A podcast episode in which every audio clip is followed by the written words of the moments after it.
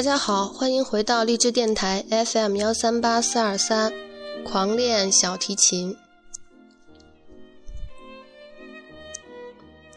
我是主播 Cat，今天是第二期录制。其实今儿个给感冒了，呃，所以声音听上去可能有点奇怪，希望你们不要介意。嗯，在第一期里面，我主要是聊了聊我自己的想法。嗯，其实呢还剩一点儿没说完，所以我先接着上一次的那个话题再补充一些。嗯，作为一个拉琴的人来说，我一直都觉得音乐是件美好的事情。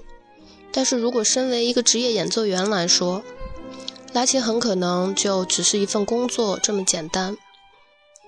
所以说，这两者心态之间的差别还真是有点悬殊。当然，作为职业是一定会承受各种委屈和压力的，这些背后的辛酸是舞台上所有荣耀、鲜花和掌声都无法代替的，也是台下的观众们永远无法看到的。可能是因为生病的原因吧，嗯，待在家里边就不由自主地脑补了一下以前工作的种种画面。嗯，说实话，很久不见呢，还真是挺想念曾经一起共事的同事们，不知道他们都在干什么。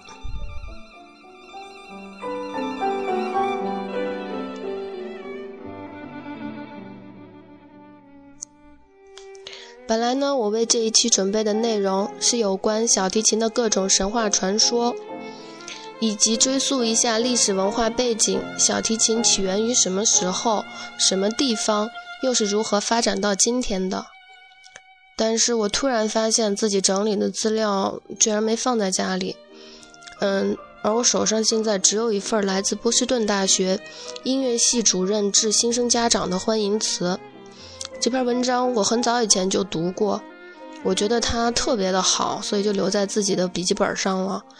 嗯，所以今天呢，就和大家一起来分享一下吧，这篇非常优秀的文章。致所有的新生家长。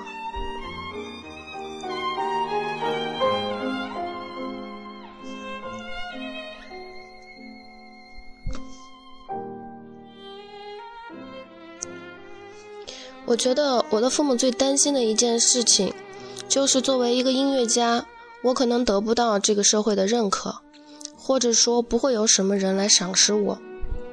我在中学时成绩很好。理科尤其出色，我的父母认为，如果我能够成为一位医生、一位化学家或者一位工程师，都会比我作为一个音乐家得到更多人的认可。我至今还记得，当我宣布自己决定进入音乐学院深造时，我的母亲是这样评价我的：“你这是在浪费你的升学考试成绩。”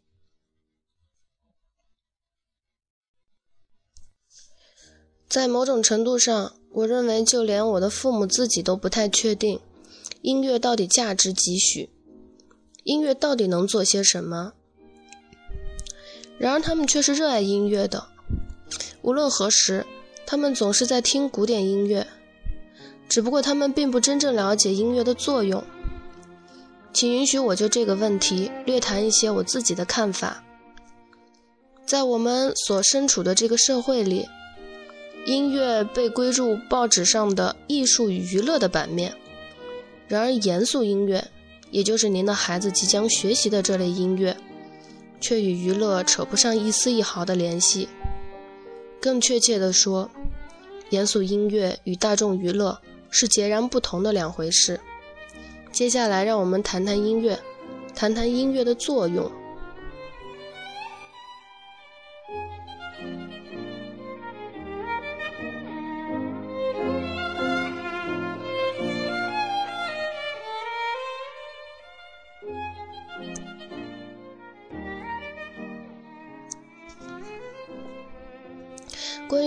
的真正作用，古希腊人也许是最早对此有所阐述的人类文明之一。他们的表述非常有趣。古希腊人说，音乐和天文学就如同一枚硬币的两面。天文学是研究永存于外部世界的可见物体的学科，音乐则是研究深藏于内心世界的隐秘情感的学科。音乐总有办法发现隐藏在我们心灵深处的那些虽然丰满却不可见的流动的情感，帮助我们确定自己内心的状态。我们来举几个例子，看看音乐到底是如何发挥它的作用的。法国作曲家奥利维埃·梅西安创作于1940年的《时间终结四重奏》。是音乐史上最伟大的作品之一。当时的梅西安三十一岁，此时还正值法国加入反纳粹战争。梅西安在一九四零年六月遭到了德国纳粹的逮捕，被关押在一所集中营里。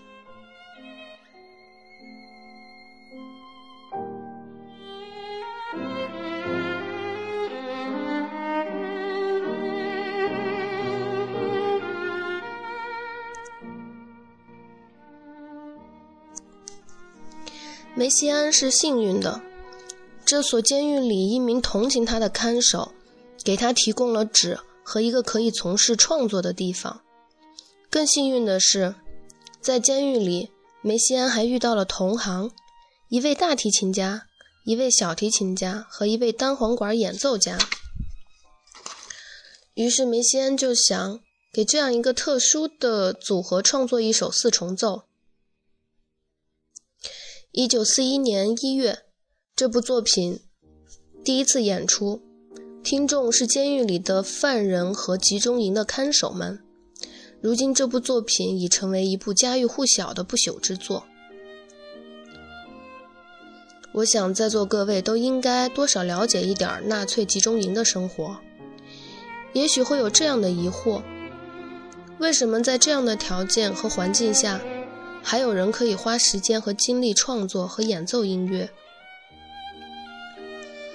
集中营里的人们如果能够免遭毒打、不挨冻、不受酷刑折磨就不错了。如果可以找到食物和饮水，那就更加谢天谢地了。怎么可能还有心思听音乐，还有诗歌和绘画？像梅西安一样的人。不只是一位、两位，而是有许多许多。他们都在进行着艺术创作。为什么？越是人们只关注最基本生存的地方，艺术越显示出其本质，而成为生活的核心。集中营里没有钱，没有希望，没有商业，没有娱乐，甚至没有最基本的尊重。但是集中营里绝不是没有艺术。艺术是生存的一部分，艺术是人类精神的一部分，是人类证明自我价值的必然表现。艺术是人们表达“我还活着，生命是有意义”的方式之一。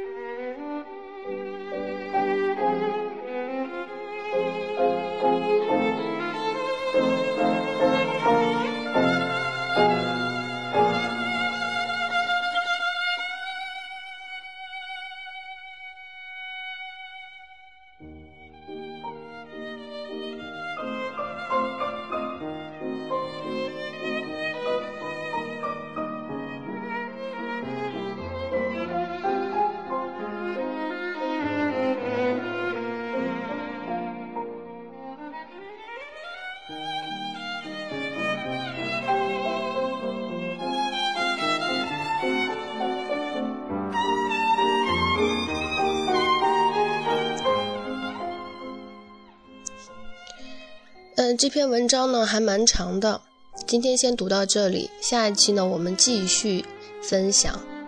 大家有什么意见和建议呢？可以登录新浪微博搜索 “call me post” 给我留言。